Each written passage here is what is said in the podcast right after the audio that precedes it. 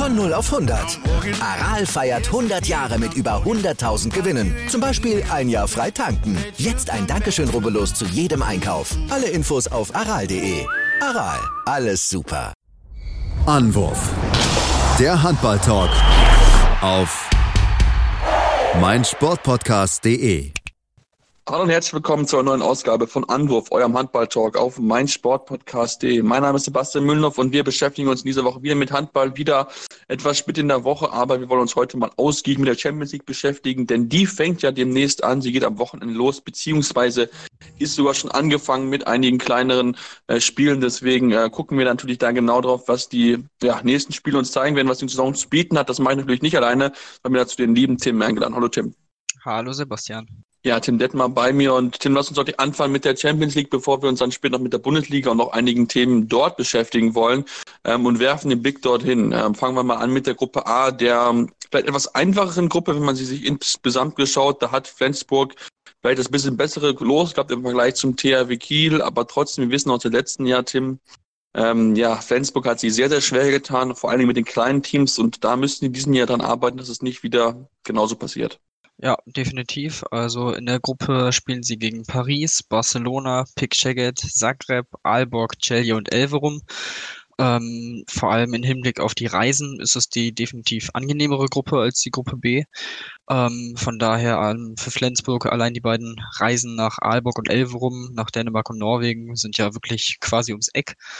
Äh, das ist auf jeden Fall schon mal ein Vorteil. Ähm, ja, du hast es gesagt, letztes Jahr hatten sie definitiv deutlich zu viele Probleme mit den vermeintlich kleineren in der, in der Gruppe, haben da zu viele Punkte gelassen. Ähm, das sollten sie auf jeden Fall abstellen in diesem Jahr, aber ich glaube auch viel mehr als der dritte Platz ist da auch nicht drin.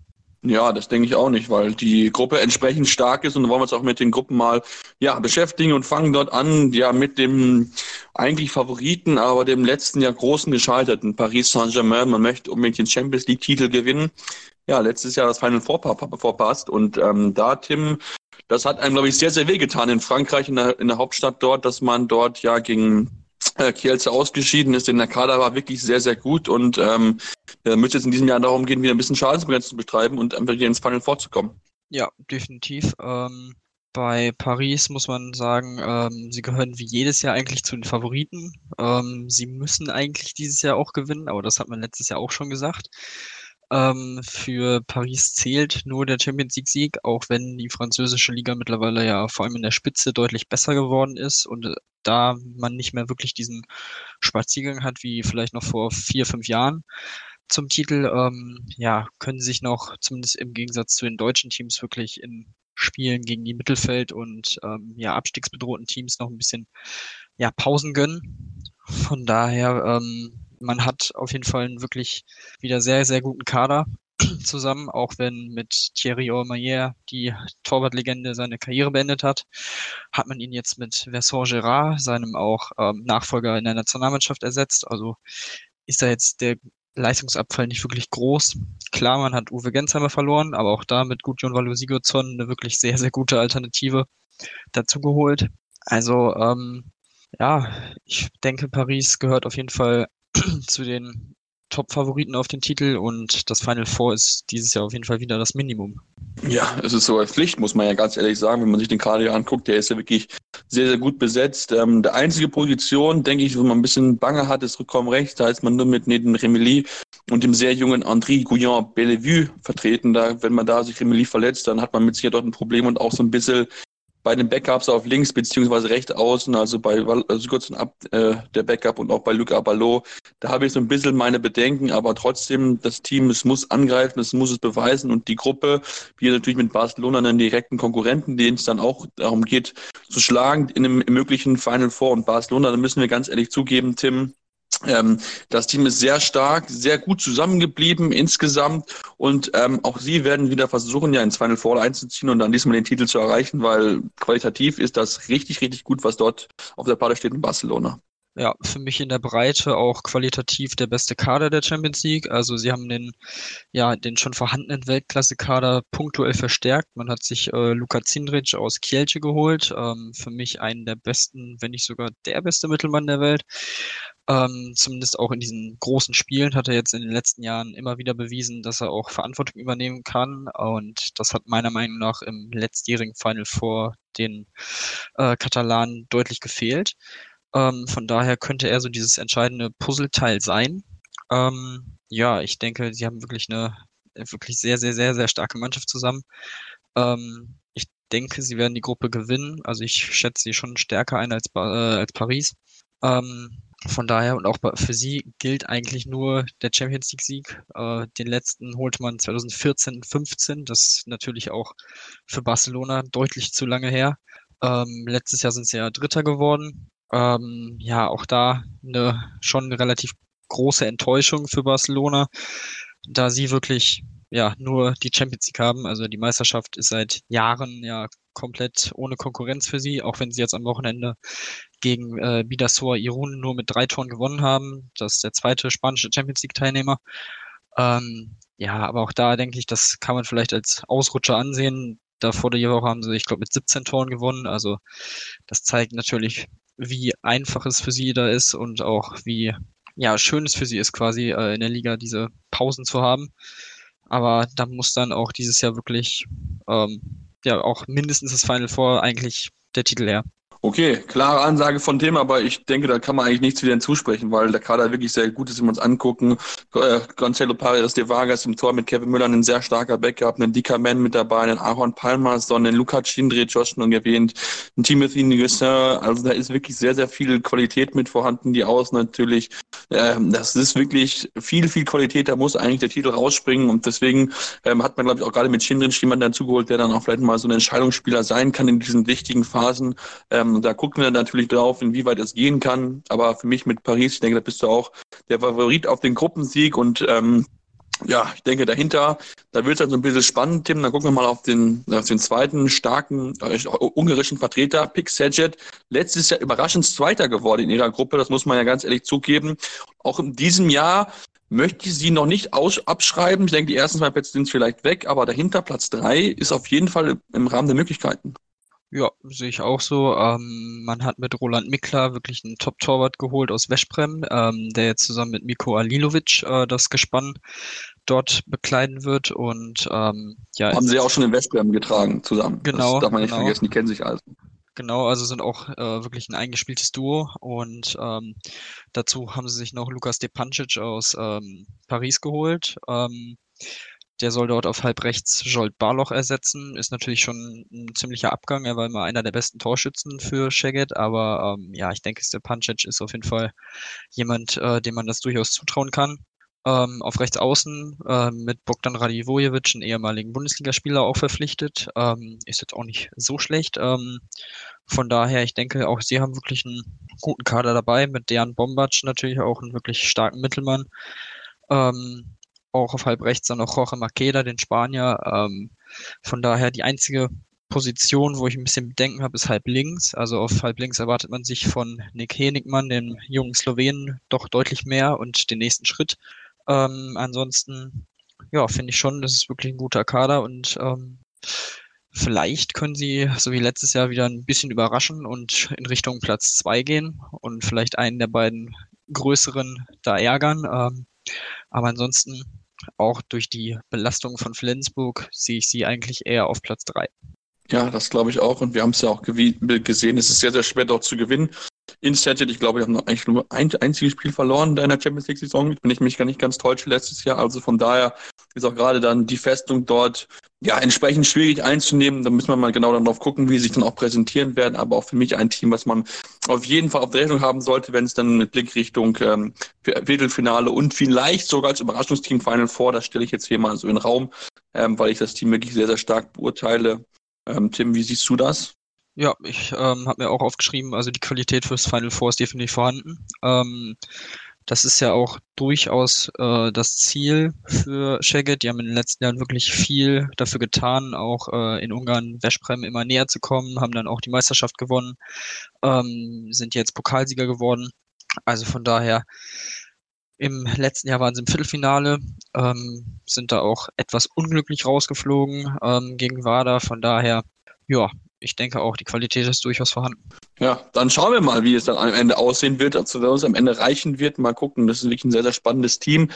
Dahinter, Tim, aber nach Flensburg dann ist so ein bisschen ja, ein paar Fragezeichen möchte ich es mal nennen. Ich fange mal, mal an mit dem Team, was Flensburg am nächsten ist. Aalborg aus Dänemark, ähm, waren 2014, 2015 jeweils im Achtelfinale des Champions, der Champions League ähm, und haben eine interessante Mischung aus erfahrenen und jungen Leuten.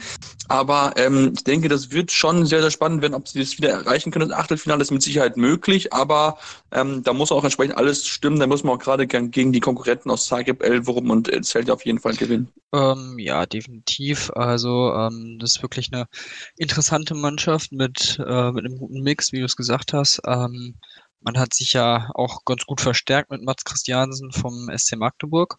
Ähm, ansonsten der Anführer der Mannschaft ist definitiv Henrik Mölger, der letztes Jahr schon von Paris Saint-Germain kam. Ähm, ansonsten, ja, wie du gesagt hast, 2014, 15 hat man das Achtelfinale erreicht. Ähm, ich denke, es ist durchaus möglich in diesem Jahr. Also ich sehe schon, dass vor allem Elverum und Celje sind auf jeden Fall schlagbar für Aalborg. Ähm, gegen Zagreb, ich glaube, das sind schon so 50-50 Spiele. Vor allem in Zagreb ähm, ist es immer schwierig zu gewinnen. Ähm, ja, ansonsten natürlich ähm, Spiele, auf die man achten sollte, sind zum einen ähm, oder ist zum einen Oma Ingi Magnusson, äh, der 22-jährige Rückraumrechte. Der wurde schon vor ein, zwei Jahren als der neue Olafur Stefansson bezeichnet. Ähm, das ist natürlich schon äh, eine interessante Aussage und wenn er dem nur ähm, einigermaßen nahe kommt, wird er auf jeden Fall ein sehr, sehr guter Spieler. Und ähm, ansonsten der Mittelmann, 24 Jahre alt, Janus Smarason, der wechselt zur kommenden Saison auch in die Bundesliga, zu Frisch auf Göppingen. Also auf den sollte man auch definitiv mal achten.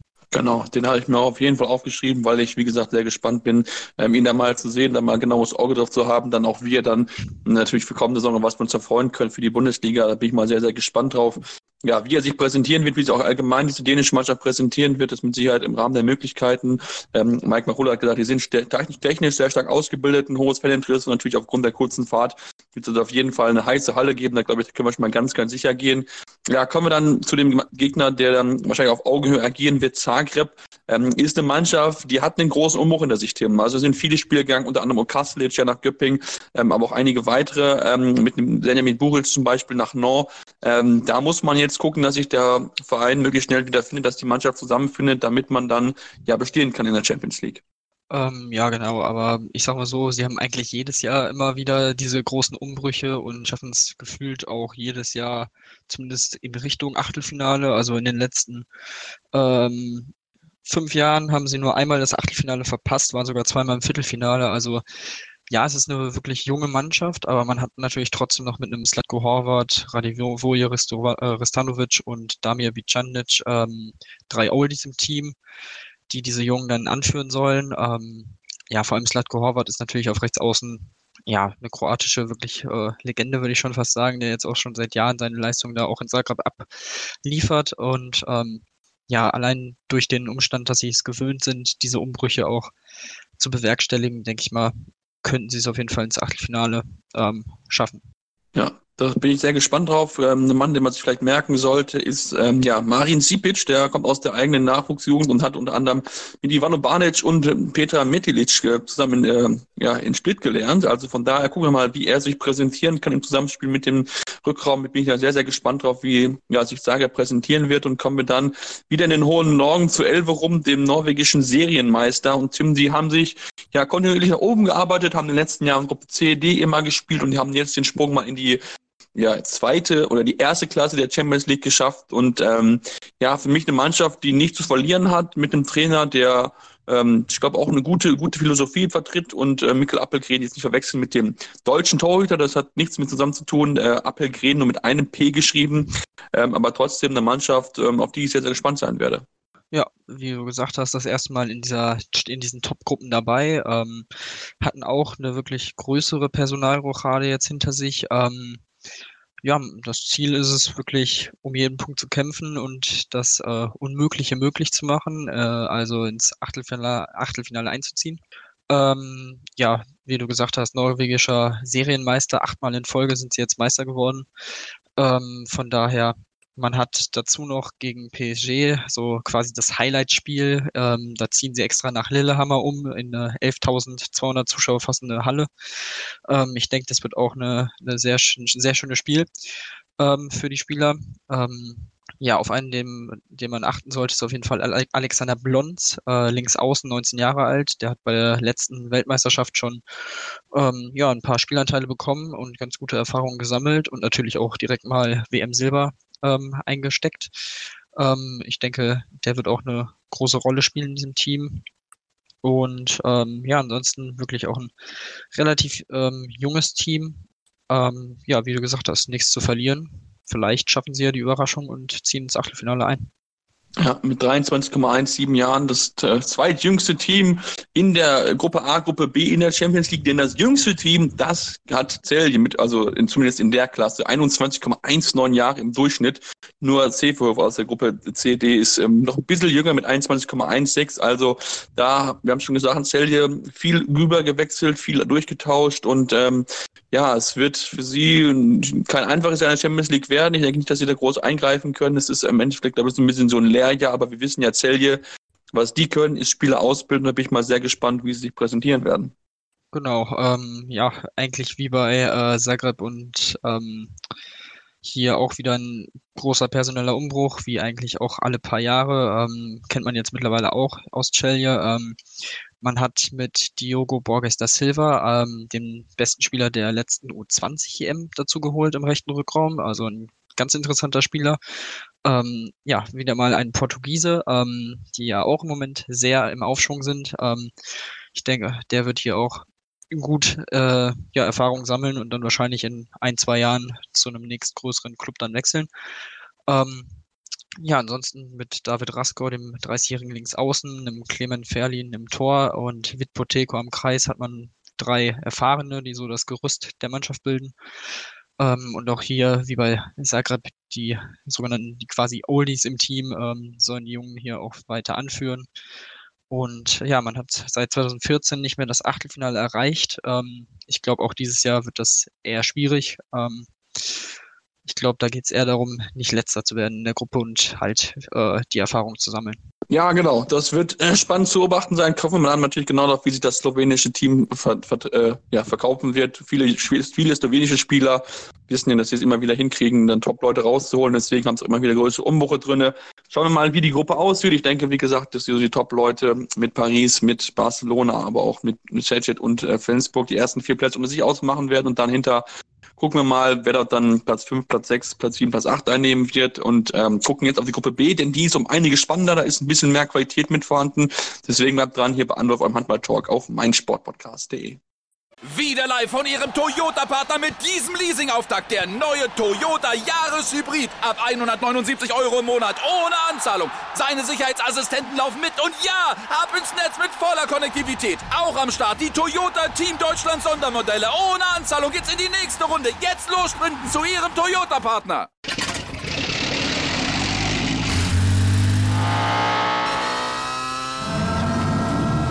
Von 0 auf 100. Aral feiert 100 Jahre mit über 100.000 Gewinnen. Zum Beispiel ein Jahr frei tanken. Jetzt ein Dankeschön, rubbellos zu jedem Einkauf. Alle Infos auf aral.de. Aral, alles super. Die komplette Welt des Sports. Wann und wo du willst. Zirbelnuss ist eine Wappenfigur in Form des. Auf die Zirbelnuss. Der FC Augsburg Talk. Wer ist gegangen, wer ist gekommen? Transfers, die Spiele oder Fangefühle. All das und mehr im FCA Talk. Optimal vorbereitet auf die Saison des FC Augsburg. Auf meinsportpodcast.de. Und wir sind jetzt zurück bei Anruf, eurem Handball-Talk auf meinsportpodcast.de. Ja, wir haben uns gerade mit Gruppe A der Champions League beschäftigt und sind jetzt zur Gruppe B der Champions League gekommen. Deswegen ähm, fangen wir mal dort an. Tim, ich habe schon gesagt, das ist eine spannendere Gruppe, ein bisschen mehr mit zu tun und ähm, wollen wir mal Anfang machen mit dem deutschen Vertreter Kiel. Mal wieder zurück, letztes Jahr nicht mit dabei gewesen. Ähm, ja, was ist möglich für das Team mit dem ältesten Kader in der Gruppe A, Gruppe B mit 27,95 stehen sie dort oben an der Tabelle. Ähm, was traust du dem Team zu? Ähm, ja, wie jedes Jahr bei den deutschen Mannschaften, egal wer da antritt, ähm, das Final Four sollte das Ziel sein, vor allem für die Kieler, jetzt nach dem EHF-Pokalsieg. Ähm, man hatte in der Vorbereitung Top-Spiele gegen Top-Gegner, die man auch teilweise gewinnen konnte. Jetzt beim Super Globe knapp gegen Barcelona im Finale äh, verloren. Ähm, von daher haben sie da schon ihre Qualitativ, äh, Qualität auch ähm, international schon bewiesen. Ähm, ja, ich finde auch aufgrund ihrer wirklichen Eingespieltheit und der Breite im Kader sollten sie auf jeden Fall äh, ein Mitfavorit ums äh, Final Four sein. Ja, das glaube ich doch mal auch. Also von einfach aufgrund der Qualität mit Namagodufniak, mit einer der vielleicht dem besten Kreisläufer-Duo, das momentan gibt auf der Welt, mit Winschik und auch mit Pekela. Auf jeden Fall schon sehr, sehr spannend zu beobachten und mal gucken, wie sie es dann hinkriegen werden. Schauen wir mal lieber auf die Gegner, mit denen wir uns ein bisschen beschäftigen wollen und werfen dort den Blick auf den Titelverteidiger, Tim. Weil das Skopje ähm, war ja auch viel darum um das Thema Geld dort, weil ja der äh, 10 zurückgetreten ist und dann erst sicher war, nicht sicher war, okay, wie geht's überhaupt weiter? Geht's überhaupt weiter? Dann hat man sich dann irgendwie nach dem äh, Titel Jetzt zusammengerauft, hat irgendwie Geld zusammengefunden und jetzt eine neue Mannschaft zusammengestellt, die ja sehr interessant sein wird, wie die aussehen wird. Das kann ich noch nicht so ganz einschätzen, ähm, wie stark dieser Kader im Endeffekt ist, weil man ja zum Beispiel in ähm, dem lieben Arthurs Kugis den Spieler aus der deutschen zweiten Liga geholt. Ähm, ja, richtig. Ähm, ja, Arthurs Kugis ist natürlich ähm, eine interessante Verpflichtung ähm, vom TV Großwollstadt. Nach Nordmazedonien gekommen. Ähm, ich glaube auch eher so die zweite oder die Nummer zwei. Ähm, der Algerier Khalifa Getbane ähm, hat auf jeden Fall auch schon ganz gute Partien abgeliefert. Ähm, von daher, ja, das ist schon, also ich glaube, die Torwartposition ist ein bisschen ein Fragezeichen, ähm, vor allem jetzt auch nach dem Abgang von Dejan Milosaviev nach Berlin. Ähm, ja, ansonsten natürlich mit Igor Karacic hat man den Final Four MVP aus dem letzten Jahr an Kielce verloren. Ähm, das ist natürlich äh, ein herber Verlust, genau wie Kreisläufer Rogerio Moraes, äh, der nach Veszprem gegangen ist. Aber ich finde, man hat sich trotzdem auch doch ganz gut verstärkt mit Pavel Atman, der jetzt aus Hannover kam, ähm, bei dem man natürlich jetzt hofft, dass er die Kurve wieder kriegt und verletzungsfrei bleibt und ähm, ja, vielleicht endlich mal wieder das zeigt, äh, was ihn auszeichnet, ausgezeichnet hat in der Vergangenheit, äh, warum er auch nach Hannover gekommen ist. Ähm, auch ansonsten mit Sergei Gorpischin wirklich interessanten Kreisläufer aus Erlangen bekommen, ähm, der natürlich auch hofft, jetzt deutlich mehr eingesetzt zu werden. In Erlangen war das eher nicht der Fall, vor allem in der zweiten Mannschaft nur ähm, eingesetzt worden. Das hat ihn ja nicht ganz so äh, zufriedengestellt. Ähm, trotzdem hat er auch bei der äh, WM gezeigt, dass er auch auf dem Top-Niveau gut mithalten kann. Ähm, ich denke, alles in allem ist es weiterhin wirklich eine gute Mannschaft ähm, und ich finde, es ist schon für sie möglich, auf jeden Fall bis ins Viertelfinale zu schaffen. Ja, das denke ich auch auf jeden Fall. Also dafür ist der Kader auf jeden Fall vorhanden und wir haben es ja auch schon gesehen, man sollte sie auf keinen Fall außer Acht lassen. Da machten sie sehr, sehr gute Arbeit. Mal gucken, wie es dann auch sein wird. Ein neuer Trainer auch mit dabei, mit David Nieto. Mal gucken, wie auch er sich präsentieren wird. Also es wird eine sehr, sehr spannende Saison für WADA sein. Mal gucken, wie sie sich auch in der Gruppe behaupten können. Das ist ja auch, wie gesagt, keine einfache Gruppe. Werfen wir mal den Blick auf die Mannschaft, die ich momentan so ein bisschen als Favorit in der Gruppe sehe. Du hast sie gerade auch schon genannt. Telekom Westbrem. Dort hat man jetzt einen äh, Lasunac verloren und auch Ilic. Beide haben ihre Karriere beendet. Sie wollten unbedingt ja noch diesen Titel holen, haben es dann leider nicht geschafft. Und trotzdem muss ich sagen, der Kader ist so brutal stark. Also, dass, wenn die nicht die Champions League gewinnen, dann weiß ich auch nicht. Ja, äh, sehe ich genauso. Also man hat jetzt mit Rasmus Lauger den MVP der Bundesliga aus der letzten Saison geholt. Wie gesagt, Rogerio Moraes für den Kreis, Vuko Borahujan hat man geholt. Ähm, für die Halbposition. Ähm, Wladimir Chupara kam aus Kielce fürs Tor, also wirklich, äh, also Sterbik und Chupara, das ist echt eine unfassbar, ein unfassbares Gespann im Tor. Also ich glaube, da werde ich auf jeden Fall auch sehr viel Spaß haben, mir das Spiel anzugucken. Ähm, ansonsten finde ich, man hat die Abgänge, du hast die angesprochen, vor allem Laszlo Natsch und Momi Ilic, dann Roland Mickler und René Toft Hansen, finde ich soweit ganz gut ersetzt. Ähm, man hat wirklich einen extrem breiten Kader. Ähm, wenn man alleine nur auf die Mittelposition guckt, hat man da Mate Lekai, Kenta Mahe, Peter Nenadic und auch ein Rasmus Laudo kann da spielen. Das sind wirklich vier absolute Topspieler, ähm, die sowohl auf Mitte als auch durchaus immer auf halb links oder ein Mahe sogar auf links außen spielen können. Also es ist, ja, für mich sind sie auf jeden Fall der Top-Favorit auf den Champions League-Sieg. Also das ist ja, wie du gesagt hast, ein brutal starker Kader. Ja, der Kader ist wirklich brutal, das muss man einfach ganz, ganz klar zugehen. Ähm, ich bin mal sehr gespannt auf den Ägypter. Ja, hier Omar, 21 Jahre soll, ist ein Riesentalent. Ähm, genau natürlich jetzt Augen, Augen drauf merken, weil ja, die, die Ägypter natürlich dann auch die WM ausrechnen im eigenen Land 2021. Da gucken wir mal dann genau dafür, wie er sich ja, mit den äh, Top-Leuten meschen kann in Europa und gucken dann den Blick rüber nach Polen zu Kielce, wo jetzt auch der deutsche Nationaltorhüter Anni Wolf dabei sein wird, ist jetzt auch der neue Kapitän dort geworden, direkt in seinem ersten Jahr und ähm, da bin ich sehr, sehr gespannt drauf, wie sich die, wie sich Kielce präsentieren wird. Auch ein bisschen so einen Umbruch gehabt hinter sich. Ähm, ja, Tim, wie siehst du das polnische Team? Wie ist, was traust du ihnen zu?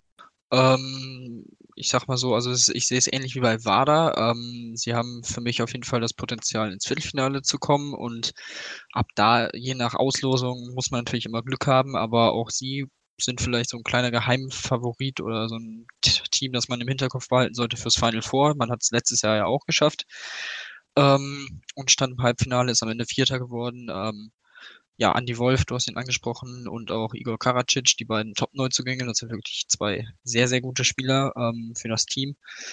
Ähm, ja, wie gesagt, wir haben hier auch wirklich einen größeren Umbruch und viele neue Spieler, viele Spieler weggegangen. Ähm, dass äh, Andy Wolf auch direkt äh, Kapitän geworden ist. Das zeigt natürlich, dass äh, Talant Duschebaev ihm direkt das Vertrauen gibt, ähm, das ihm zum Beispiel in Kiel gefehlt hat. Ähm, er wird definitiv äh, die klare Nummer eins sein im Tor. Also auch das ist quasi, hat er das erreicht, was er haben wollte, ähm, nach dem Abgang jetzt von Ivic, der nach Gummersbach gegangen ist und von äh, Chupara. Von daher, ähm, ja, ich denke, Andy Wolf wird jetzt in den nächsten Wochen und Monaten äh, deutlich wieder besser spielen und mehr spielen natürlich auch, was ihm auch wieder Sicherheit bringt. Und ähm, ja, mal gucken, wie er dann sich am Sonntag äh, in Kiel schlägt.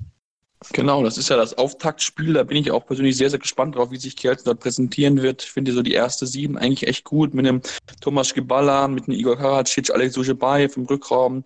Auch auf den Außenpositionen ist man gut besetzt, finde ich. Und auch mit einem Julien Allegina Galde man den, ja, einen Kreisläufer, der sehr, sehr schwer zu bewegen ist. Ich denke, die, die Abwehrreihen wissen es mittlerweile, aber dahinter ist ein bisschen, ein bisschen ein paar Bedenken, deswegen darf eigentlich keine großen Verletzungen passieren. Ich bin mal gespannt, wie es da dort aussehen wird, wie sich Kelce präsentieren wird, aber auf jeden Fall Talent durch den hat man ja einen der besten Trainer in, in der Welt, also von daher hat man da auf jeden Fall auch einen Fuchs, der dann vielleicht mal das eine oder andere Problemchen äh, vertuschen kann mit einer starken äh, Taktik, die er dort äh, ja, hervorzaubern wird. Ja, dann werfen wir den Blick auf ein weiteres starkes Team, Tim, das letztes Jahr die große Enttäuschung ist, so möchte ich es mal, glaube ich, ganz klar ausdrücken. Montpellier 2017 gewonnen gehabt und 2018 in der Gruppenphase als Erste ausgeschieden. Ähm, und da hat man jetzt auch den Umbruch gestartet. Man hat einfach gesagt, okay, vielleicht haben wir es zu lange hinausgezögert. Das war zumindest so die Analyse. Ähm, und jetzt bin ich gespannt, ob sie sich jetzt wieder fangen können, weil das Team ist echt stark und das sollte man eigentlich nicht außer Acht lassen. Ja, das sehe ich ähnlich. Ähm, man muss aber sagen, für mich hängt auch sehr viel vom Gesundheitszustand von Diego Simone an, äh, ab.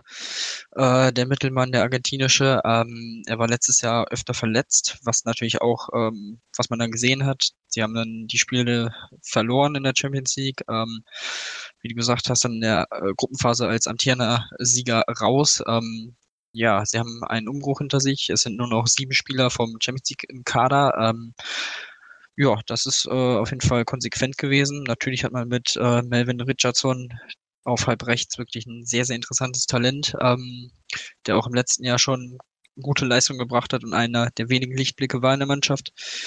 Ähm, ja, von daher ansonsten mit einem äh, Nikola Pochtner und Marin Sego, der aus Shaget kam, ein interessantes Torwart gespannt, finde ich. Ähm, man hat äh, mit Vitkau Titschnik, Vincent Gerard und Michael Gugu wirklich drei ähm, gute Spiele verloren. Ähm, Kotitschnik und Gigu natürlich jetzt auch schon ähm, ja in einem etwas älteren Semester, ähm, sag ich mal. Und ja, definitiv für diesen Umbruch nötig gewesen. Ähm, aber ich finde den Rückraum wirklich sehr interessant. Auf halb links mit einem Gilberto Duarte, der aus Barcelona kam, und äh, Jonas Truchanovicius. Ähm, zwei gute Optionen. Dann, wie gesagt, Diego Simonet und äh, Melvin Richardson. Also die erste äh, drei im Rückraum, sage ich jetzt mal, ähm, ist auf jeden Fall sehr, sehr gut.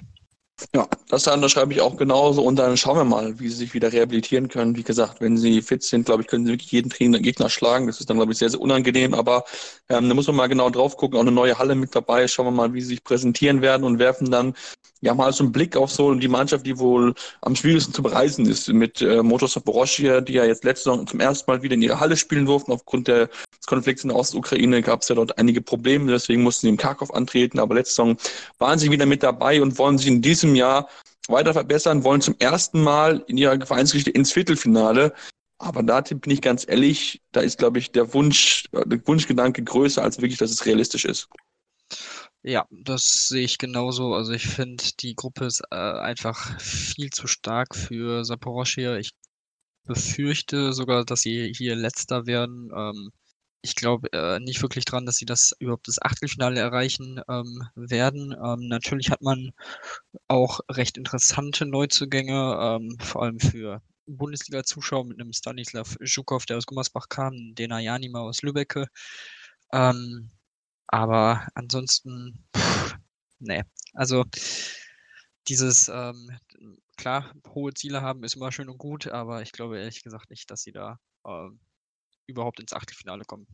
Nee, das sehe ich ein, auch nicht. Zumal die Gruppe ja wirklich sehr, sehr stark ist und zumal ich noch eigentlich zwei andere Teams noch vor ihnen sehe. Da muss ich ganz ehrlich zugeben, und auf die kommen wir jetzt auch zu sprechen.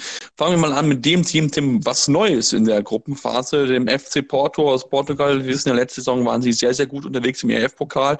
Dort bis ins Final vor, am Ende Platz drei dort gereicht. Und auch in diesem Jahr in der Champions League jetzt zum ersten Mal mit dabei. Und ich denke, es ist eine Mannschaft, die sollte man nicht unterschätzen und die wird mit Sicherheit für Furore sorgen. Ja, das denke ich auch. Ähm, du hast es gesagt, letzte Saison wirklich überraschend Dritter im ERF Cup, ähm, unter anderem ja Magdeburg in der Qualifikation äh, rausgekegelt. Ähm, ja, für sie ist natürlich das Prunkstück die starke physische Abwehr. Ähm, das war letzte Saison wirklich sehr, sehr stark, was sie da gemacht haben. Keinen einzigen Punkt abgegeben in der ähm, Gruppenphase der, äh, des ERF Cups und ja, es ist auf jeden Fall eine sehr, sehr interessante Mannschaft. Ähm, ich bin gespannt, wie sie sich jetzt in der Champions League schlagen, ähm, dass sie hier auch dann direkt in die Top-Gruppen kommen. Äh, ist auf jeden Fall sehr interessant. Ähm, ich bin aber noch äh, aufgrund der Stärke der Gruppe ein bisschen am Hadern. Also ich glaube, sie haben wirklich nur Außenseiterchancen auf Platz 6 und den Einzug ins Achtelfinale. Ich befürchte, da sind die anderen Mannschaften dann einfach qualitativ noch eine Nummer zu groß. Genau, das heißt, du wirst dann wahrscheinlich in den Top 6, dann kannst du nur so einen Meschkauf Brest sehen. Auch die wollen jetzt einen Schritt nach vorne gemacht, haben auch sich verändert, neuer Trainer, neuer Kader. Ähm, jetzt nach Viertel, acht, vier Achtelfinalen Teilnahmen in Folge wollen sie jetzt ins Viertelfinale. Auch das sehe ich sehr, sehr schwierig, aber ich finde den Kader sehr, sehr interessant und bin gespannt, was Brest sein kann, denn wir haben es ja auch letzte Saison gesehen. Dort zu spielen ist sehr, sehr unangenehm und da werden einige Teams echt mit Problemen bekommen, wenn sie sich schnell finden. Ja, definitiv, ähm, sehe ich genauso. Also, wie gesagt, ich sehe sie auf jeden Fall im Achtelfinale. Ähm, ich glaube aber nicht, dass sie ins Viertelfinale kommen. Das ist, ähm, auch wenn es das Ziel ist, ähm, ich befürchte, in der Gruppe werden sie eher Sechster. Dafür sehe ich äh, die anderen Mannschaften zu gut und dann äh, würde man ja direkt auf einen, auf den Drittplatzierten aus der Gruppe A treffen, also dann wahrscheinlich Flensburg oder Szeged. Ja, das glaube ich dann nicht, dass sie da wirklich äh, eine große Chance haben.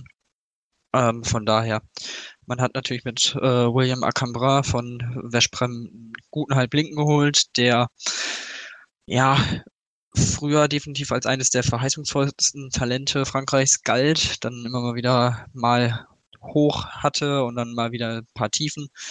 Mal gucken, welcher Acambra jetzt in äh, Brest aufläuft. Ähm, sie hoffen natürlich auf den äh, guten und das verheißungsvolle Talent. Ähm, man hat mit Ivan Pesic auf jeden Fall einen sehr, sehr guten Torwart äh, hinten drin, ähm, der dir auch mal ein, zwei Punkte sichern kann. Ähm, aber auch hier sehe ich einfach, dass man mit Pavel Horak, Peter Georgic, Sime Ivic und Janis Rutenka vier äh, ja wirklich gute Spieler verloren hat. Ähm, man hat sieben Neuzugänge, neun Abgänge. Ich glaube, da muss ich da noch ein bisschen was finden und das könnte dann am Ende auch ja ähm, wehtun, ähm, dass man vielleicht irgendwie hier und da mal eine Überraschung durch ein eingespieltes Team holt, aber von daher, ja, Achtelfinale sehe ich schon, aber mehr glaube ich nicht. Ja, das will ich so unterschreiben. Ich denke auch, dass es schwierig wird mit dem Viertelfinale, einfach aufgrund der Masse an Teams und aufgrund des Umbruchs muss man erstmal, wie gesagt, abwarten, wie sich das Team, das Trainer, das Trainer gespannt dort findet. Ähm, ich bin sehr, sehr gespannt auch, wie sie sich zeigen wird. Natürlich, Tim, jetzt die Frage, die wir machen wollen, bevor wir jetzt unter dem Champions League Teil und beziehungsweise noch nicht ganz zu Ende sind. Ähm, traust du dem einem deutschen Team zu, ins äh, Champions League Final vorzukommen und denkst, dass diese Serie jetzt endlich ja beendet wird, dass wieder mal ein deutsches Team in Köln mit dabei sein wird? Ähm, also, hm, wenn man aufs Papier guckt, würde ich sagen, rein vom Papier her qualitativ sind für mich auf jeden Fall, sollten Veszprem, Paris und Barcelona fürs Final Four gesetzt sein. Da sind für mich mit Abstand die drei stärksten Kader. Dann bleibt nur noch ein Platz frei. Und ich finde, da sind Kiel ist für mich definitiv ganz oben dabei in der Verlosung. Die haben wirklich einen qualitativ wirklich breiten Kader, wie schon äh, gesagt. Von daher, da braucht man dann natürlich auch dieses Losglück und ähm, ich weiß nicht, ob vielleicht die eine oder anderen Funktionäre in der Handball-Bundesliga darauf hoffen, dass man im Viertelfinale, wenn es denn irgendwie möglich ist, äh, mit einem Kiel gegen Flensburg äh, Spiel äh, dann aufwartet, dass dann ein Team wenigstens sicher im Final Four ist. Ähm, aber ich würde schon beiden zutrauen, das zu schaffen. Also es war ja in den letzten Jahren auch, vor allem zum Beispiel bei den Flensburgern, nie so, dass sie wirklich so weit weg waren. Sie waren im Viertelfinale im letzten Jahr, hatten dann halt leider zur falschen Zeit das schwächste Spiel der Saison. Äh, das darf dann natürlich nicht passieren, aber von der Qualität her würde ich es beiden zutrauen. Ja, ich traue es ihnen auch zu. Ich bin gespannt, wie dann natürlich dann die Auslosung sein wird. Ähm, auch gerade wie die Flensburg sich präsentieren. Die haben jetzt zwar auch noch ein paar Probleme gehabt, da kommen wir mal gleich zu Tim wollen bevor noch den Blick auf Gruppe C, Gruppe D werfen. Da kommen ja auch jeweils zwei Teams hoch. Ähm, wen siehst du dort als Favoriten? Was denkst du, wer könnte am ehesten den Sprung ins Achtelfinale schaffen? Ähm, ja, also ich finde die Gruppe C ist nicht ganz so ähm, überragend besetzt wie die Gruppe D, die ich wirklich für sehr, sehr ausgeglichen halte. Ähm, von daher würde ich in der Gruppe C auf jeden Fall sagen, dass äh, Sporting Lissabon die Chancen hat, äh, ins Achtelfinale hochzukommen. Ähm, ja, ansonsten in der Gruppe D natürlich mit Christian Stad, trainiert von Lubomir Vranjes, ähm, die Polen von Wiesla Plotzk und die Kadetten Schaffhausen aus der Schweiz. Drei wirklich, ähm, ich denke, drei Teams, die sich durchaus auf Augenhöhe bewegen. Ich glaube, da ist es dann auch meist tagesformabhängig, wer sich da dann am Ende durchsetzt. Ähm, aber pff, wenn ich jetzt tippen müsste, würde ich jetzt einfach mal auf Sporting Lissabon und Wiesla Plotzk gehen. Ja, auf jeden Fall zwei Teams, die man auf der Rechnung haben wird. Das, wie gesagt, ist sehr, sehr spannend. Ich bin mir da echt unsicher, wer, wer da dabei sein wird, aber würde dem jetzt nicht großartig widersprechen wollen. Es sind, wie gesagt, viele interessante Teams mit dabei. Ich bin gespannt, auch wie sich die Finnen aus Cox schlagen werden ähm, und auch wie sie andere Teams schlagen werden, äh, auch in den IKC Verhof und so, Kadetten Schaffhausen. Da bin ich wirklich sehr, sehr gespannt und gucken wir mal, wie es dann am Ende dann aussehen wird. Das war jetzt mit unserem Teil soweit zur Champions League. Ähm, dort sind wir, wie gesagt, gespannt. Es geht schon losgegangen mit den ersten Spielen und jetzt am Wochenende geht es ja richtig los mit den absoluten Top-Duellen. Unter anderem ja Kiel mit dem Auftakt gegen Kielce und ähm, da wollen wir natürlich genau drauf gucken. Aber jetzt machen wir hier eine kurze Pause und kommen dann in die Bundesliga, denn dort gibt es auch einige Themen, über die es zu sprechen gilt, die in den letzten Wochen passiert sind. Unter anderem das Fernsehchaos bei der ARD. Aber das vielleicht mehr hier bei Anwurf, eurem Handball-Talk auf meinsportpodcast.de. Double Trouble. 180! Der Dart Talk auf meinsportpodcast.de. Ob Ring, Bull oder Bullseye. Jeder Wurf wird analysiert und diskutiert. Double Trouble. Der Dart Talk mit Christian Ömicke auf meinsportpodcast.de. Und wir sind wieder zurück bei Anwurf, eurem Handball-Talk auf meinsportpodcast.de. Ja, das war es jetzt soweit. Champions League. Wir kommen jetzt auf die HBL zu sprechen, denn dort gab es ja am Donnerstag auch ein bisschen was zu besprechen. Es gab zwei absolute Top-Duelle, die es dort zu beobachten gibt. Da müssen wir natürlich genau drauf schauen, Tim, und machen mal den Start mit den beiden Champions League-Teams, über die wir schon gesprochen haben. Flensburg und Kiel haben direkt gegeneinander gespielt. Am Ende gewinnt Kiel zu Hause, nachdem man vorhin noch getitelt hat, ja, die Kieler, die können gar nicht mehr die großen Spiele gewinnen. Doch, können sie schon. Ja, können sie. Mit 28 zu 24 haben sie gewonnen. Ähm, vor allem in der ersten Halbzeit eine sehr, sehr gute Leistung gebracht. Es stand schon 18 zu 13 zur Pause. Also das war wirklich eine ja, ziemliche Machtdemonstration, das kann man schon so sagen. Ähm, ja, was dann in den acht Minuten nach der Pause passiert ist, ich glaube, da hat Philipp Biecher draußen echt ist ein paar Tode gestorben. Also das war furchtbar. Ähm, 0 zu 5 Lauf in den ersten acht Minuten, bis dann endlich mal ein Kieler Tor gefallen ist zum 19 zu 18 und ja, da war dann die Partie auf einmal wieder offen.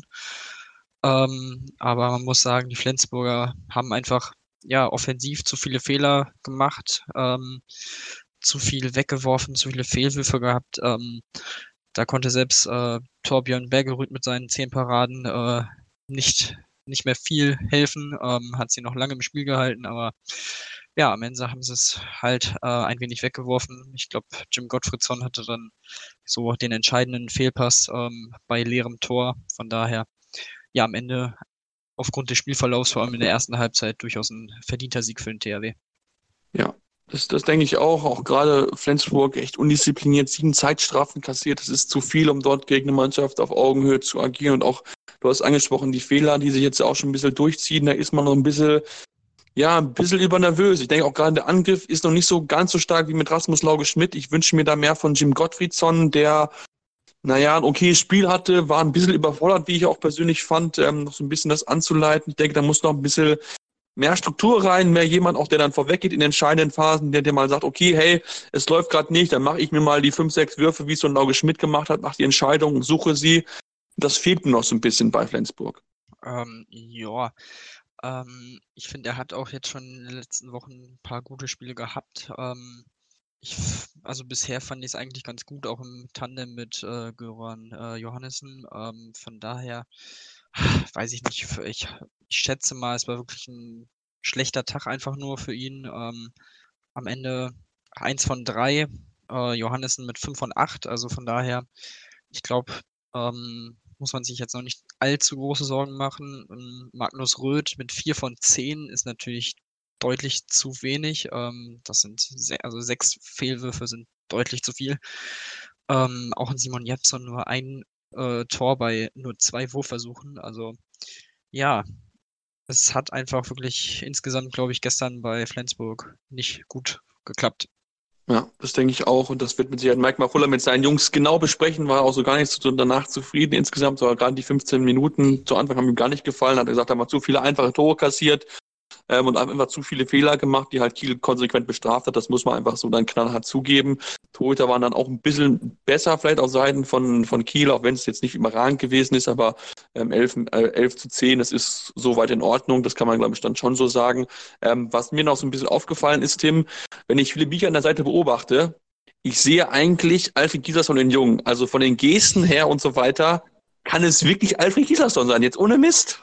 Ja, aber es ist ja jetzt kein großes Wunder. Ich meine, Jicha hat ja jetzt auch Jahre, Jahre äh, unter Gislason gespielt. Also ich denke mal, da hat er sich dann auch schon einiges abgeguckt. Er war ja quasi schon ein Trainer auf dem Feld, äh, wurde ja auch in den letzten Wochen immer mal wieder gesagt. Ähm, von daher und dann im letzten Jahr natürlich, ähm, von daher als Co-Trainer, ähm, ja, kann ich das auf jeden Fall so unterschreiben und finde es jetzt auch nicht so überraschend. Ähm, von daher, ich glaube, da hat man sich auf jeden Fall den richtigen ausgesucht.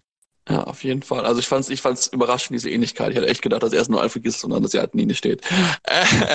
aber ähm, ja, kommen wir vielleicht noch auf einen Spieler zu sprechen, Dama Gudufenjak.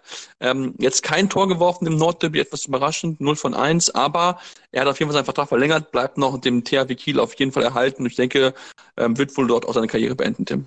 Ja, denke ich auch. Jetzt hat er erstmal bis 2022 verlängert, ähm, ist jetzt 31 Jahre alt. Ähm, das sind dann jetzt noch drei Jahre. Ich glaube ehrlich gesagt nicht, auch mit seiner Vorgeschichte mit Verletzungen ohne Ende. Also, äh, dass er jetzt noch allzu lange spielt, bis er, keine Ahnung, 35 ist, glaube ich ehrlich gesagt nicht. Von daher, ich weiß nicht, ob er danach vielleicht noch ein Jahr dranhängt, ähm, aber ich glaube, viel länger wird er auch nicht mehr spielen und wenn man ganz ehrlich ist, wo soll er denn sonst noch hingehen? Also in der Bundesliga wird er nicht mehr wechseln äh, und groß ins Ausland, weiß ich nicht. Äh, vielleicht noch mal nach Kroatien, aber selbst da, weiß ich nicht, ist, glaube ich, schon sehr wahrscheinlich, dass es äh, wirklich, ähm, dass er in Kiel seine Karriere dann beenden wird.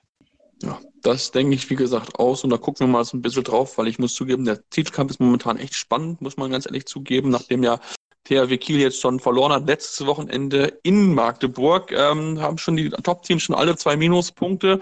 Und Tim, wenn wir über das Spiel in Magdeburg reden müssen, müssen wir auch immer die AD reden, die ähm, ja angeblich technische Probleme gehabt hat. was man aber aufgrund der ganzen Situation einfach nicht sagen kann. Also das war wirklich abenteuerlich, dass sie 40 Sekunden in so einem Schluss einfach in die Werbung gehen. Genau. Ähm, ja, bis dahin wirklich ein schönes Spiel. 32 zu 30 für Magdeburg. 40 Sekunden noch zu spielen. Spannender geht es eigentlich kaum noch. Und auf einmal sahen 1,57 Millionen Zuschauer Werbung und die Lottozahlen. Ähm, ja, das, das, ist wirklich, das geht gar nicht. Also Florian Nass hat es wohl im Kommentar äh, auch irgendwie angekündigt, so von wegen, ja, wir werden auf jeden Fall pünktlich zur Tagesschau gehen, ähm, dass man dann äh, nach der Tagesschau keine Werbung mehr zeigen darf im, in, in, der ARD, ist ja bekannt und von da hat man sich dann gedacht, ach gut, ja dann ist ja nur Handball, ne? Ähm, also beim Fußball, also wenn es das beim Fußballspiel gegeben hätte, also ich glaube, wie groß da irgendwie ja die wütende Masse quasi äh, vor der ARD-Geschäftsstelle stehen würde, äh, ja, das kann man sich gar nicht vorstellen. Ähm, also es ist wirklich unfassbar. Ähm, ich bin ehrlich gesagt froh, dass ich es bei Sky geguckt habe, ähm, weil das hätte mich echt sehr aufgeregt. Ähm, ja, ich, ich verstehe es nicht. Also, keine Ahnung. Bei einem Fußballspiel wird man wahrscheinlich sogar die Tage schon noch auf 20 Minuten später verschieben, damit man noch irgendwie eine Viertelstunde über Spiel labern kann. Und beim Handball kommt dann sowas. Also das ist einfach unverständlich. Es geht gar nicht. Ähm, ja, hoffen wir mal, dass es einmalig ist und dass man sowas nicht nochmal macht. Ja, ich bin gespannt. Aber man hat es wieder gesehen, einfach natürlich im, in die ARD liegt halt nicht so viel Wert auf den Handball, zumindest nicht auf die Bundesliga-Handball. Bei der WM, denke ich, wäre, glaube ich, was anderes gewesen. Ähm, da sind auch natürlich die Quoten ein bisschen anders, da macht man dann natürlich auch ein bisschen mehr damit weg. Aber ja, es war wirklich absolut unnötig. Alles, was die ARD sich da geleistet hat, hat wirklich äh, für viel Kopfschütteln gesorgt und dann erstmal darauf zu sagen, ja, technische Probleme, haben sich dann am Montag dann ein bisschen mehr entschuldigt, haben es ein bisschen klarer, glaube ich, gemacht, dass man einfach eine Misskommunikation hat. Ähm, aber es zeigt einfach wirklich, dass der Handball ähm, ja, halt einfach das König Fußball Deutschland regiert, so müssen wir es ja ganz ehrlich sein. Ich denke, viele Leute wissen das einfach. Wenn der Fußball ist, dann freuen sich alle und äh, wenn Handball ein bisschen ist, dann ist es halt nicht so scheinbar. Aber egal, es haben 1,5 Millionen sich aufgeregt und ähm, hoffen wir mal, dass die AD aus diesem Fehler gelernt hat. Ich bin da wirklich sehr, sehr gespannt drauf. Ja, Tim, kommen wir zu einem weiteren Topspiel, was am Donnerstag gewesen ist und lassen wir erstmal mit den Melsungen anfangen, denn die waren ordentlich angenockt in das Spiel reingegangen, haben mit 13 Toren in Baling verloren, sich wirklich richtig abschlachten lassen. Gerken, also der, der Geschäftsführer Herr Gerken und dann auch der Trainer Heiko Grimm sind sehr hart mit der Mannschaft ins Gericht gegangen und ähm, ja, hat auf eine äh, Reaktion gehofft und man hat sie auch bekommen. Ja, man hat sie definitiv bekommen. Ähm, 31 zu 29 besiegte man den SC Magdeburg, die damit die ersten Minuspunkte in der Saison ähm, einstecken mussten. Ähm, ja, von vorne bis hinten wirklich ein souveränes Spiel von Melsung. Ähm, in der Schlussphase konnte Magdeburg noch ein bisschen verkürzen, aber auch das haben sie dann wirklich ruhig gemacht und über die Zeit gebracht. Ähm, ja, vor allem Tobias Reichmann, zwölf Tore bei 14 Versuchen, sehr starke Leistung. Ähm, Im Rückraum finde ich trotzdem noch ausbaufähig. Ein Julius Kühn mit 5 von 12, ein Kai Hefner mit 2 von 6. Äh, das geht auf jeden Fall noch deutlich besser. Ähm, natürlich müssen sich noch einspielen, alles gut. Am Ende zählen die zwei Punkte. Ähm, ansonsten Nebeuser Simic im Tor mit 12 Paraden, 32 Prozent. Ein wichtiger Faktor. Ähm, ja, auf Magdeburger Seite hatte man keine Torhüterleistung. Tobias Tolin, 4 Paraden, 25 Prozent. Yannick Rehn, 6 Paraden, 24 Prozent. Also ähm, auch das, ja, ungewöhnlich ist bisher jetzt auch noch nicht so passiert. Also wenn dann mal einer einen etwas schlechteren Tag hatte und selbst der war dann bei an die 30 Prozent, was jetzt nicht schlecht ist, äh, hatte der andere dann quasi die 40 Prozent Quote. Das blieb dann diesmal auch aus. Ähm, ja, von daher und Melsung hat Magdeburg, finde ich, so ein bisschen mit den eigenen Waffen geschlagen, nach äh, mit guter Abwehrarbeit und dann schnelle Tempogegenstöße laufen. Ja, genau, nicht umsonst hat äh, Reichen mit zwölf Toren der beste Werfer gewesen. Insgesamt sehr, sehr starkes Spiel gehabt, auch sich da wieder präsentiert, dass er momentan echt, echt stark in Form ist. Das muss man ganz klar so sagen. Einer der wenigen aus Melzunger Sicht, der bisher in allen Spielen eine gute Leistung gezeigt hat. Ähm, das muss man mal so hervorheben. Und der ist natürlich bewiesen, dass auch Magdeburg schlagbar gewesen ist. Ähm, bleiben wir auch mal ein bisschen glaube ich, beim Melsung. Tim, das ist immer so das Thema. Man verliert gerne gegen kleine Vereine. Man hat jetzt die Reaktion gezeigt. Aber wenn ich jetzt gucke, ähm, das nächste Spiel für sie ist wieder bei einer kleinen Mannschaft. Das geht, geht nach Nord, gegen Nordhorn-Lingen, nach, nach oben. Ähm, bin gespannt, ob sie es da auch hinkriegen, weil natürlich Dukar gegen die kleinen Mannschaften, gegen Großmannschaften zu gewinnen, das haben sie immer wieder geschafft in den letzten Jahren, aber wie gesagt, die Kleinen, da sind sie gerne mal über sich weggefallen. Das ist, glaube ich, auch so ein Mentalitätsding. Ähm, und ich bin jetzt wirklich sehr gespannt, ob Melsung jetzt daraus gelernt hat, ob die Spieler es endlich verstanden haben, denn gegen die kleinen Mannschaften darfst du dir keine Fehler erlauben, wenn du ganz, ganz oben stehen willst und gerade so ein Spiel jetzt wie, wie halt in äh, Baling, wo du dich wirklich erst abschlachten lassen, darf dir noch nicht normal passieren, wenn du ja den Anspornungen gerecht werden willst, die du dir selbst gestellt hast. Definitiv, ähm, ja, aber ich glaube, sie haben jetzt wirklich einen, einen ziemlichen Einlauf bekommen nach dem Spiel. Man hat sich ja auch, ähm, was ich gut finde, wirklich äh, demonstrativ auch hinter Heiko Grimm gestellt ähm, und ihm den Rücken gestärkt. Von daher, dass vor allem die Mannschaft für so eine Leistung dann auch mal ähm, ja, zur Rechenschaft gezogen wird. Ich denke, ähm, das wird man sich äh, gegen Norton dann nicht nochmal erlauben. Ähm, von daher, ich erwarte da schon auch einen deutlichen Sieg, also dass man vielleicht mal einen wirklich überzeugenden Sieg mit, was weiß ich, mal mit acht bis zehn Toren äh, holt, ähm, weil ich finde, Norton hat jetzt auch in den äh, Spielen gegen die Top-Teams wirklich nicht wirklich überragend gespielt, hatten gegen die Löwen, äh, haben gegen die Löwen deutlich verloren, obwohl die Löwen quasi nichts gemacht haben. Also die Löwen haben ja, haben wir auch schon drüber gesprochen, äh, zwar mit zehn Tonnen in Norton gewonnen, aber ja, nur das Allernötigste gemacht. Also von daher würde ich schon damit rechnen, dass äh, Melsung hier auch eine, eine weitere Reaktion zeigt und auch dann gegen so einen vermeintlich kleinen Gegner dann äh, gewinnt.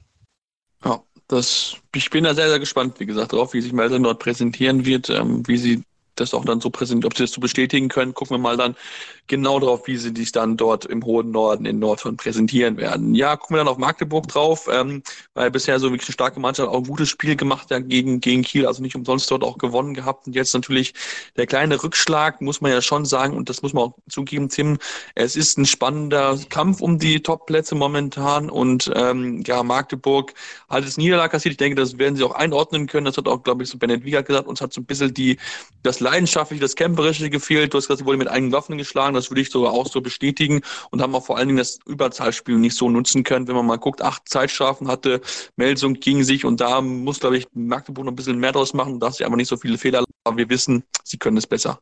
Ja, definitiv. Und ähm, im nächsten Spiel geht es dann zu Hause gegen die Rhein-Neckar-Löwen. Ähm, das ist dann auf jeden Fall wieder ein ordentliches Topspiel. Ähm, ja, ich bin sehr gespannt, wie sie da dann reagieren und auftreten. Ähm, ja, sie haben gezeigt, dass sie zu Hause ähm, Kiel schlagen können.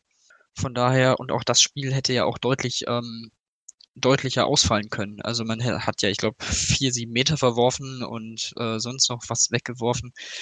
Also auch das, da hat ja das Ergebnis auch schon ein bisschen äh, über die Kräfteverhältnisse getäuscht. Ähm, man hat ja auch die erste Halbzeit eigentlich komplett dominiert und liegt trotzdem am Ende irgendwie mit einem Tor hinten. Also das ist so ein bisschen das Einzige, was bei Magdeburg im Moment ein bisschen ja komisch ist einfach, äh, dass man so als Zuschauer das Gefühl hat, die haben alles im Griff und trotzdem ist es dann in solchen Spielen total eng, obwohl es eigentlich gar nicht nötig ist. Ähm, das müssen sie jetzt auf jeden Fall gegen die Löwen dann abstellen und ähm, dann ist auf jeden Fall ein Sieg drin, auch wenn die Löwen sich jetzt langsam eingrooven und mit elf Toren gegen Barling gewonnen haben. Auch hier Pflichtsieg, man hat 37 Tore geworfen.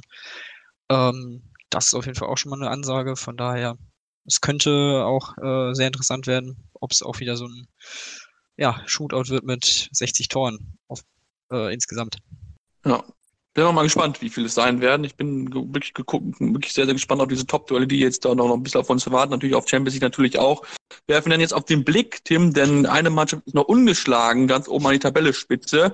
Dort steht Hannover Burgdorf mit 8 zu 0 Punkten und ähm, wir haben ja gesagt, das ist ein Team, das kann dann wieder, denn, wieder zurückkommen, aber dass sie jetzt nach vier Spielen mit vier Siegen dort dastehen, ohne eine einzige Niederlage und sich auch gerade offensiv wirklich gut verkauft haben, denn die beste Wurfquote von allen Teams, ähm, damit war jetzt nicht unbedingt zu rechnen rechnen.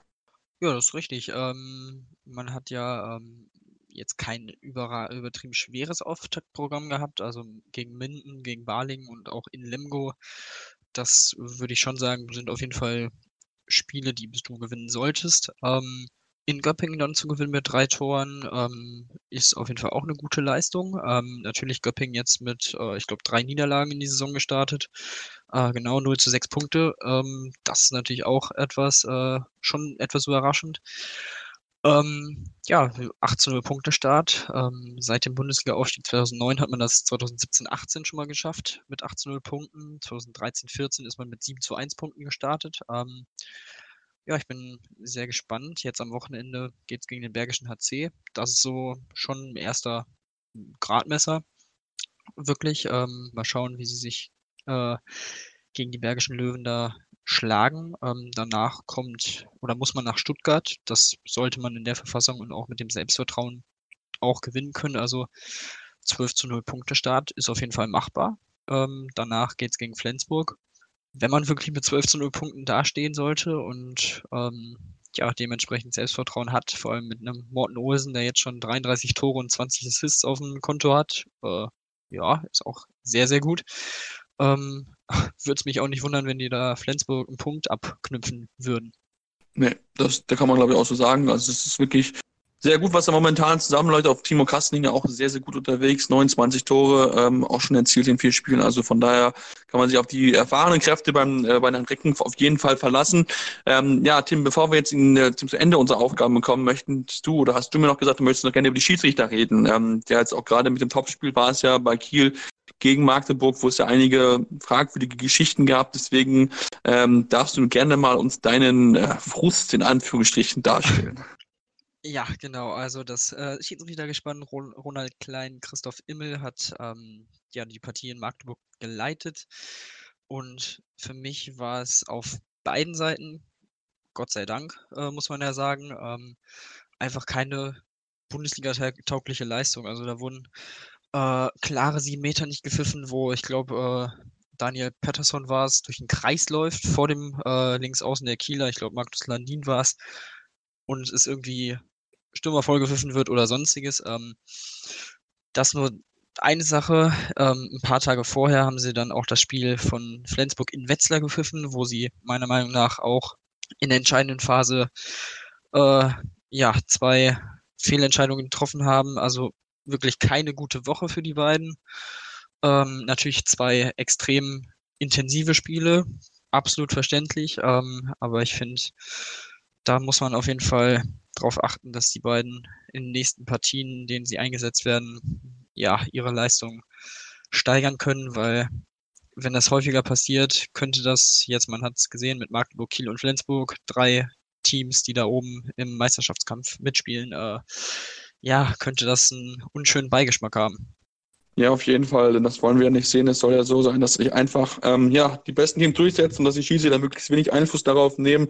Ähm, gucken wir mal, ob die beiden ein bisschen daraus lernen können. Insgesamt ähm, gibt es immer wieder so ein paar Themen, die sich gesagt haben vor der Saison, wo ich noch genau ein bisschen darauf gucken mache, auch gerade so dieses ähm, ja, Eintreten, wenn man die Außen einspringen und so weiter. Ich denke, da ist noch keine 100% klare Linie, überall erkennbar. Da muss vielleicht noch ein bisschen nachjustiert werden. Ähm, gucken wir mal, wie sich die Schiedsrichter verkaufen werden. Damit sind wir jetzt aber am Ende unserer Ausgabe angekommen kommen. Da gibt es jetzt noch einige interessante Spiele natürlich am Wochenende mit Champions League, da hat man auf jeden Fall das Auge drauf werden, aber auch das Top Hannover gegen Bergischer AC. Da bin ich auch persönlich sehr gespannt drauf, auch wie sich die Füchse gegen den vermeintlich kleinen Gegner aus Stuttgart schlagen werden. Da hat man auch noch so ein bisschen äh, Bedenken, wie sich die Mannschaft präsentieren wird, auch wenn, wenn er Petkovic nicht so ganz zufrieden gewesen ist mit Aussagen von Bob Hanning letzte Woche. Ähm, schauen wir mal drauf, wie sich die Mannschaft noch schlagen werden. Dann gibt es uns dann nächste Woche wieder hier bei Anwurf Eumann bei Talk auf meinsportpodcast.de.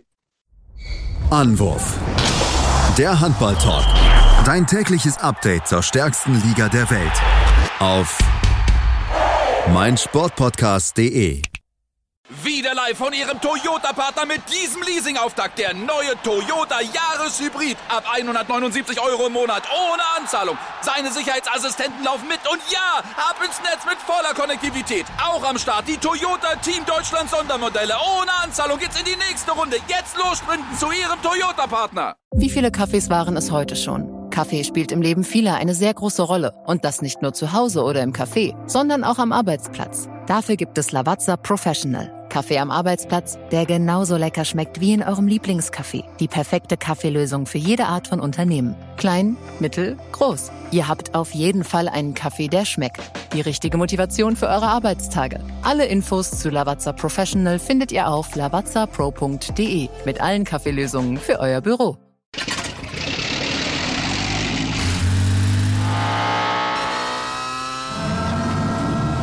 Von 0 auf 100.